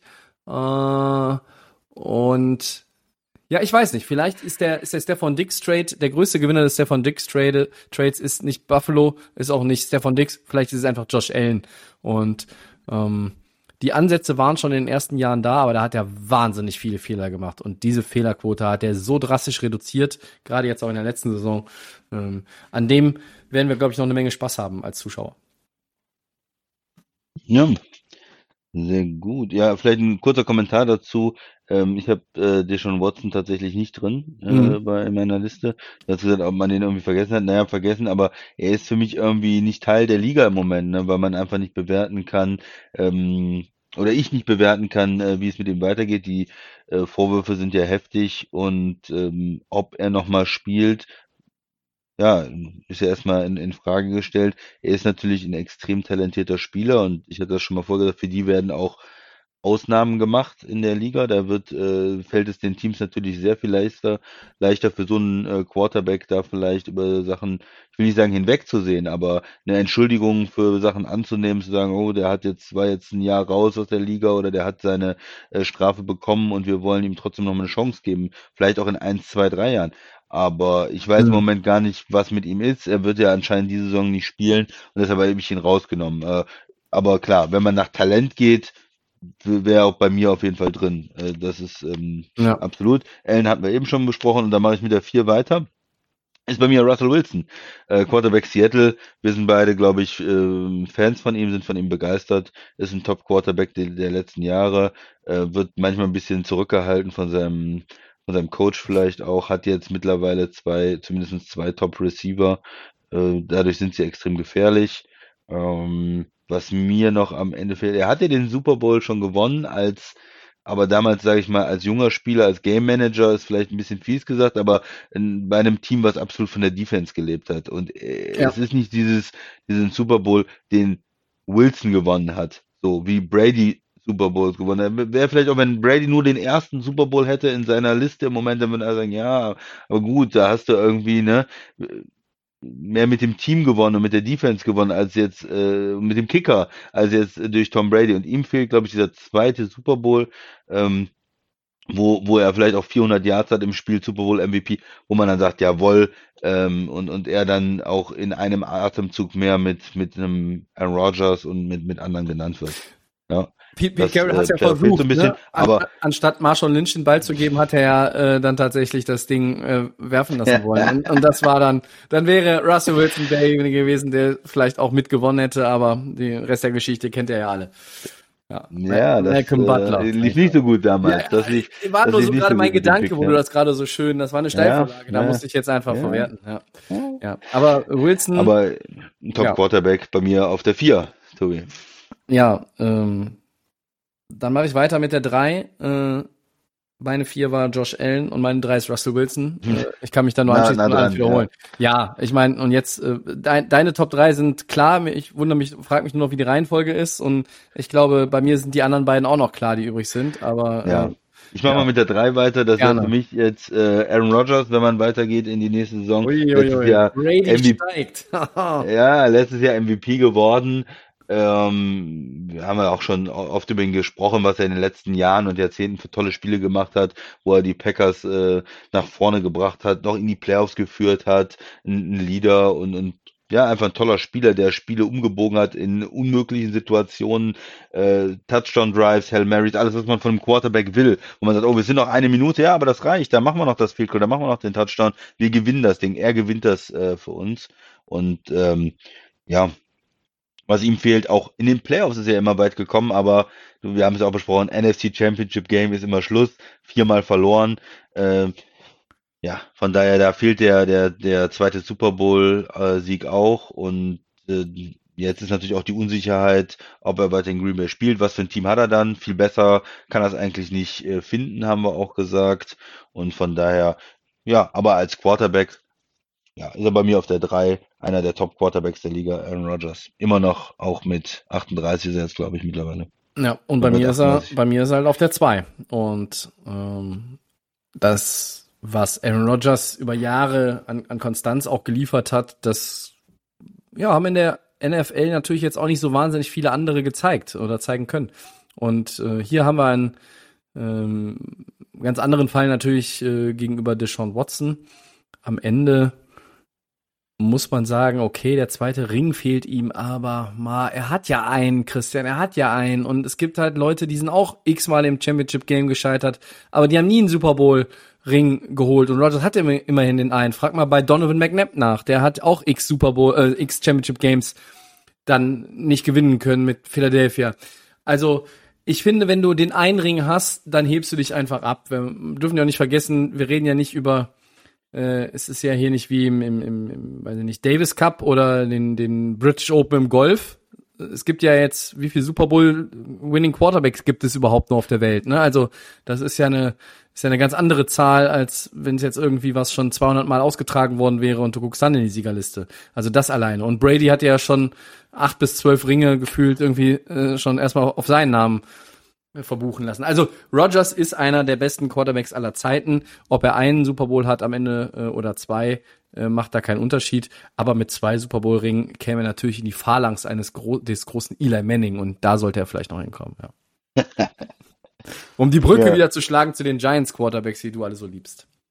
Ja, die, die, die zwei ist bei mir äh, Tom Brady. Ja, äh, du hast ihn Ja. ein bisschen weit unten. Es ist äh, der GOAT, der, der beste Quarterback aller Zeiten. du hast gesagt. bla. Und ja, und es geht ja jetzt hier nicht um ähm, Performance von vor zehn Jahren. Er hat ja dieses Jahr den, den Super Bowl gewonnen. Er hat ja dieses Jahr in den Playoffs äh, wieder allen gezeigt, dass mit ihm zu rechnen ist. Er hat Aaron Rodgers geschlagen in, in, in Green Bay. Also da äh, ist es ja auch irgendwo schwer, ihn weiter unten einzusortieren. Klar ist Football ein Teamsport, aber War für mich gar Ende- nicht schwer. Ja, wirst, wirst, du, äh, wärst du, wenn du jetzt in ein Playoff-Spiel gehst dieses Jahr mit Tom Brady und gerade gesehen hast, wie den Super Bowl gewonnen hat und du hast einen, Spieler, der alles schon äh, erlebt hat und alles schon gemacht hat, ähm, klar, physisch nicht so gut drauf jetzt vielleicht mehr in dem Alter wie andere Quarterbacks. Äh, laufen wird er auch nicht unbedingt für 100 Yards, aber äh, schlecht, schlechtes Gefühl hätte ich ja trotzdem nicht. Er ist einfach ein, äh, ein Gewinner und auch wenn er drei Picks wirft oder vier, äh, irgendwie gewinnt die trotzdem. Also Tom Brady. Als er die ganzen Picks geworfen hat, haben sie auch verloren, muss man ja sagen. Und dann hat er sie reduziert und sie haben wieder gewonnen. Also ich meine, oder? Im, im Championship-Game meinte ich jetzt, hat er auch Ja, mehrere gut, Picks gehabt. stimmt, das- drei oder wann? Das stimmt, aber da sind wir wieder bei dem Thema, dass Green Bay keine Championship Games gewinnen kann. Ja, Ähm, ich halte es tatsächlich jetzt mal so, auch wenn ich vielleicht meine Meinung noch mal ändere, aber dazu ist es halt auch in unserem, das ist ja unser Podcast, da können wir ja auch machen, was wir wollen. Ähm, ich halte es da ein bisschen, ich habe es eben schon gesagt, Tom versus Time und äh, dieses Jahr bin ich auf Seite der Schulschiedsrichter äh, beim, beim Tennis. Die sagen dann nämlich auch immer Time. Und ich glaube, dieses Jahr ist es soweit, Time gewinnt die Oberhand. Was nicht heißt, dass Tampa, dass Tampa und Tom Brady eine schlechte Saison spielen, aber ich, ich weiß nicht, ob wir ihn auf dem allerhöchsten Niveau sehen.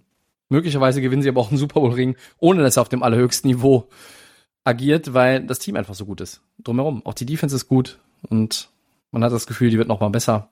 Naja, also Brady auf der 2 bei dir, bei mir auf der 6 und auf der 1 wir können es Patrick synchron Mahomes. sagen, sparen uns aber die Synchronität an dieser Ja. Stelle natürlich. Patrick Sorry. Mahomes. Was können wir zu Patrick Mahomes noch sagen, außer dass er der dominierende Mann ist, der bestbezahlte? Er hat schon Ring, Christian hat schon MVP-Titel. Was äh, muss man noch zu Mahomes sagen? Ja, wenn man, wenn man sich einen Quarterback, wenn alle fit sind, dann, dann will man Mahomes, weil er Ja. gleichzeitig dynamisch ist, er kann laufen, er kann passen, er hat, äh, hat die Skills und ja, ich glaube, da gibt es nicht, nicht viel zu sagen. Also niemand oder ganz wenige würden, glaube ich, einen anderen Quarterback äh, wählen in der Liga im Moment. Vielleicht ändert sich das in den nächsten Jahren, das ist immer eine Momentaufnahme, aber im Moment sind sich, glaube ich, ja, fast alle einig, die letzten zwei Jahre, es ist Mahomes im Moment und, und Schluss. Die NFL ist kompliziert und viel kann sich tagtäglich, wöchentlich, jährlich ändern, aber wenn man sich ein, einmal so anguckt, auch die, die Top-Leute, ne? Also ein Rogers, ein Brady, ein Wilson, die sind ja nicht mehr ewig da. Ähm, und ein Mahomes gegenüber Josh Allen, Prescott, Jackson, Herbert, Murray, Tannehill, um mal deine Liste durchzugehen, das ist schon dann ein Unterschied. Ja. Und man, man muss Mahomes ja einfach zutrauen, am Ende seiner Karriere, und auch das ist schwer, aber ich traue ihm zu, vier, fünf Ringe am Ende der Karriere zu haben. Das ist schon ultra viel, weil es einfach schwierig ist in der NFL. Wir reden nicht von Tom Brady und wir reden nicht von der Dynastie äh, aller Patriots, aber über die Jahre verteilt traue ich ihm das auf jeden Fall zu, wenn er gesund bleibt. Ähm, dann ist er irgendwo in, in Bereichen von Troy Aikman und Terry Bradshaw unterwegs und das wäre schon à la Bonheur. Also äh, Mahomes, wer Mahomes nicht auf seiner äh, Top 10 Quarterback Liste an Position 1 hat, der möge uns doch bitte mal schreiben im Laufe der nächsten Tage äh, und seine Top 10 zufaxen, weil äh, die würden mich dann arg interessieren und den Christian sicherlich auch. Ja, und wer- wer, ihn nicht in der Top 10 hat, der sollte uns überhaupt nicht schreiben, weil der hat, glaube ich, keine Ahnung. Ja, der war irgendwo unterm Stein und hat Die die, NFL zwei, zuletzt drei nicht ja, verfolgt. Verfolgt. So, wie versprochen, gehen wir noch einmal ganz schnell von 10 auf äh, 1 runter äh, oder nach vorne, besser gesagt, durch. Der Christian äh, hat auf 10 Tannehill, auf 9 Murray, auf 8 Herbert, auf 7 Jackson, auf der 6 Prescott, 5. ist Allen, Wilson ist die 4, auf 3 Rogers, Brady ist 2. und Mahomes auf der 1. Und bei mir ist Stafford die 10, Lamar Jackson die 9, Herbert 8, Prescott 7, Brady die 6. Auf 5 ist Deshaun Watson, die 4 ist Josh Allen, Russell Wilson die 3, Aaron Rodgers die 2 und Patrick Mahomes, wie beim Christian die 1. Ich sehe, wir haben wirklich platzgenau zwei Leute gleich. Okay. Immerhin. War abwechslungsreich. Ja, Und- fand ich ganz gut. Also ich finde, man musste vor allen Dingen überlegen, äh, nach dem, wie gesagt, oben, ganz oben so Top 5, das ist, glaube ich, ähm, gesetzt, äh, aber dann unten, ne? Wer, wer ist wirklich die 8, wer ist die 10, wen lässt man raus? Also es kann ja auch sein, dass man nächstes Jahr einen, Herbert und einen, einen Stafford äh, respektive Tannehill da rausnimmt und dann ist vielleicht ein Murray drin, dann ist vielleicht, vielleicht ist ein Carson Wentz wieder dabei, vielleicht ist ein Mayfield äh, da drin oder Ja, wollte ich dich fragen, Mayfield, hast du den nicht vielleicht für die 10 auch irgendwo, hätte ich bei dir gedacht, dass du ihn vielleicht, Also ich habe es mir hier aufgeschrieben, Christian Matthew Stafford, over und jetzt kommen sechs Namen und die äh, Ja, ergänzen quasi die Top 16 der Top Ja. 32, also der 32 Starter äh, und diese sechs, die hinter Stafford sind, in, in nicht der Reihenfolge, aber zumindest diese sechs heißen bei mir Murray, Roethlisberger, Ryan, Wentz, Tannehill, Mayfield. ja, okay. Ja, Und, liebe äh, Minnesota-Fans, ich nehme Big Ben immer noch über Kirk Cousins. Ja, habe ich nicht. Also ich habe Cousins über Big Ben und Ja. ich hätte äh, Burrow noch drin. Du den hast du nicht gerade? Der habe ich auch überlegt, der wäre vielleicht dann Trotz Verletzungen hat er sehr, sehr Ja. gespielt. Ähm, ja, okay. Ich hatte auch überlegt, den als Überraschung irgendwie die, auf, auf 10 sogar reinzunehmen. Am Ende ist er hier eher in der zweiten Hälfte angesiedelt, aber so what. Ja, Top 10 machen Okay. immer Spaß. Nächste Woche machen wir nochmal Top 10. Welche Position? Ach, das schauen wir mal. Lasst euch überraschen. Sind wir bei den Four Downs? Wir starten. Gerne. Jubel um äh, Richard Sherman. Der Cornerback wurde verhaftet. Zudem soll er privat Probleme haben. Ja. Äh, wird das Ganze ihm die Chance auf die Fortsetzung seiner Karriere nehmen, Tobi? Ne, erstmal noch die Chronologie in der Kurzfassung. Äh, Die Reihenfolge ist möglicherweise auch gar nicht die richtige, aber äh, für die, die es nicht mitbekommen haben. Also Autounfall, Fahrerflucht, versuchtes gewaltsam Eindringens im Haus der Schwiegereltern, Widerstand bei der Festnahme.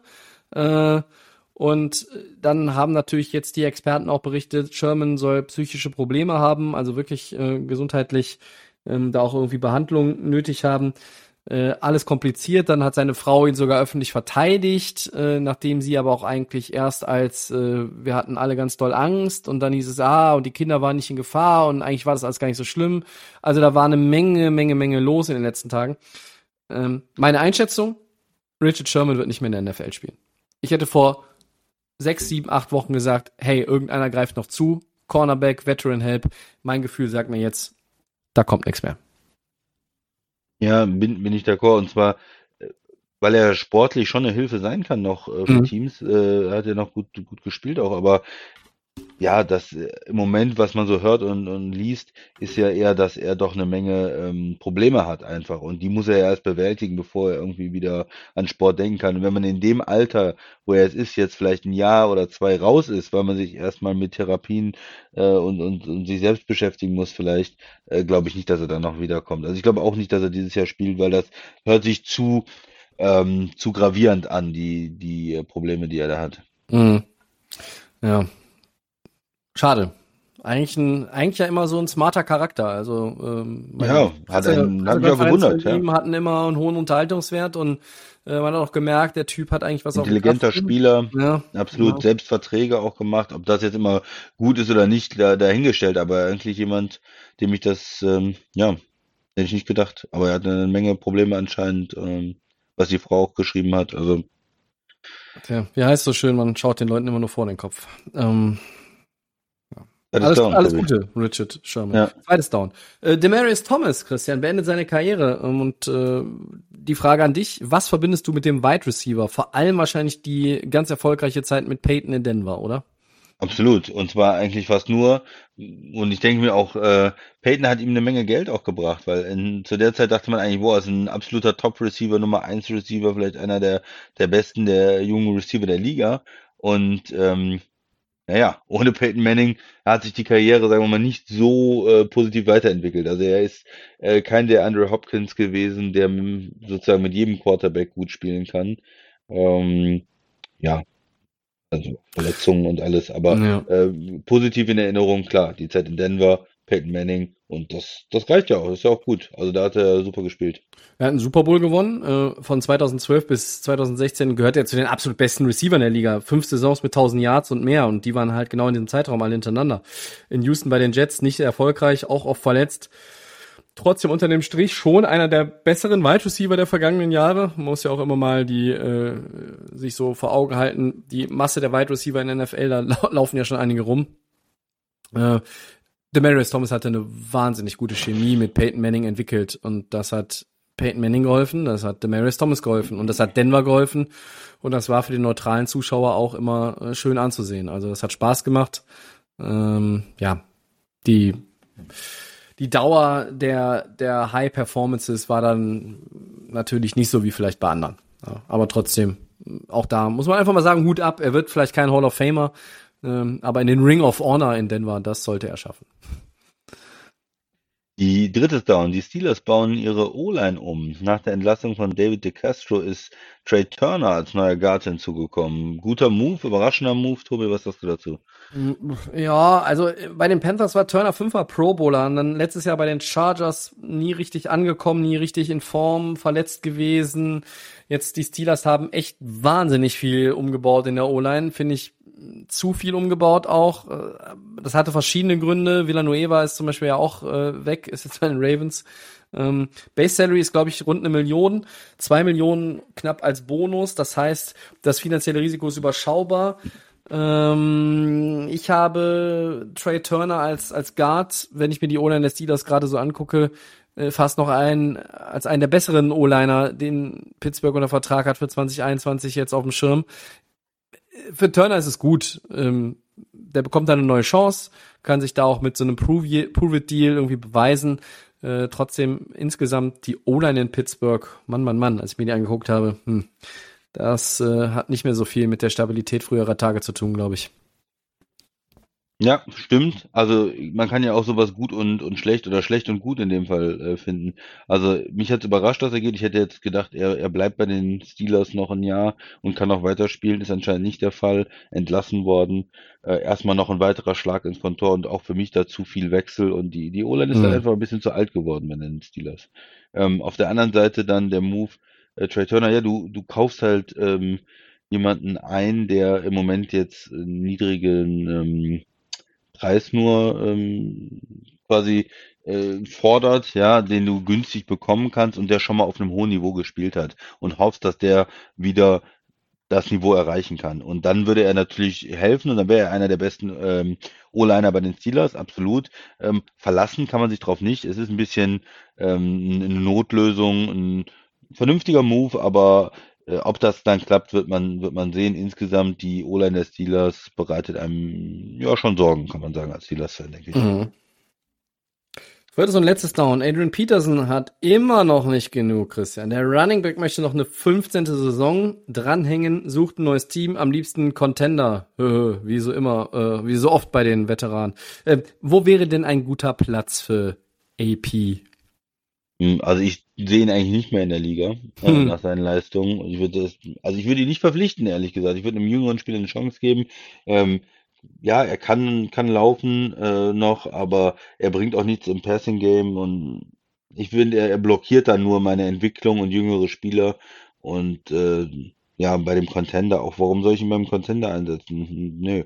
Ja, wir haben heute jetzt über die Rams gesprochen. Ja, das wäre natürlich jetzt immer so die erste Sache irgendwo, wo nicht. jemand, Bitte nicht. wo jemand verletzt ist. Aber für mich gehört er eigentlich nicht mehr in die Liga. Tobi.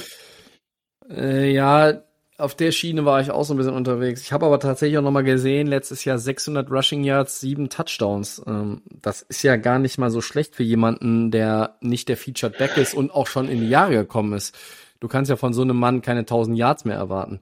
Ähm, ich habe auch ein bisschen gewühlt, mögliche Optionen, die da kolportiert werden. Giants und Dolphins. Ähm, da sind schon wieder die Giants, aber die haben im Contender äh, so viel zu tun wie wir beide mit, äh, mit Eiskunstlauf. Und bei den Dolphins, ja, die sind dann vielleicht ein Playoff-Team, aber das ist jetzt auch kein, kein Titelkandidat in dem Sinne, würde ich mal sagen ähm, der Wunsch bleibt dann vielleicht eher unerfüllt und dann muss er sich's überlegen. Vielleicht ist das auch so ein, und auch das haben wir in den letzten Jahren häufiger gesehen, alte, äh, erfahrene, alte darf man ja nicht sagen, erfahrene, wohlverdiente Spieler, die dann am Ende einfach, das, das schleicht so, so aus mit der Karriere, weil dann findest du keinen, keinen neuen Arbeitgeber mehr, kein neues Team. Angebot. Ja, und dann, dann bist du ein Jahr raus und dann ist es einfach auch vorbei. Ja. Aber ja es wird mich nicht wundern. Und irgendwie mein Gefühl sagt mir, irgendwo wird er spielen, aber er wird nicht bei einem Contender spielen. Ja. Dann sind wir doch fertig, oder? Haben wir alles, ja. Haben wir alles. Ja. Das war Episode 183 von Delay of Game. Vielen Dank, Christian. Sehr gerne. Und wir danken euch fürs Zuhören, wie immer, und den Podcast findet ihr auf folgenden Plattformen. Soundcloud, Apple Podcasts, Spotify und den geschätzten Kollegen bei den geschätzten Kollegen von The Fan FM. So ist es. Bei Twitter und bei Facebook könnt ihr mit uns in Kontakt treten, at Delay of Game NFL. Bei Instagram sind wir unter Delay of Game unterstrich Podcast erreichbar. Nächste Woche gibt es Episode 184. Bis dahin eine gute Zeit. Wir sind raus. Ciao.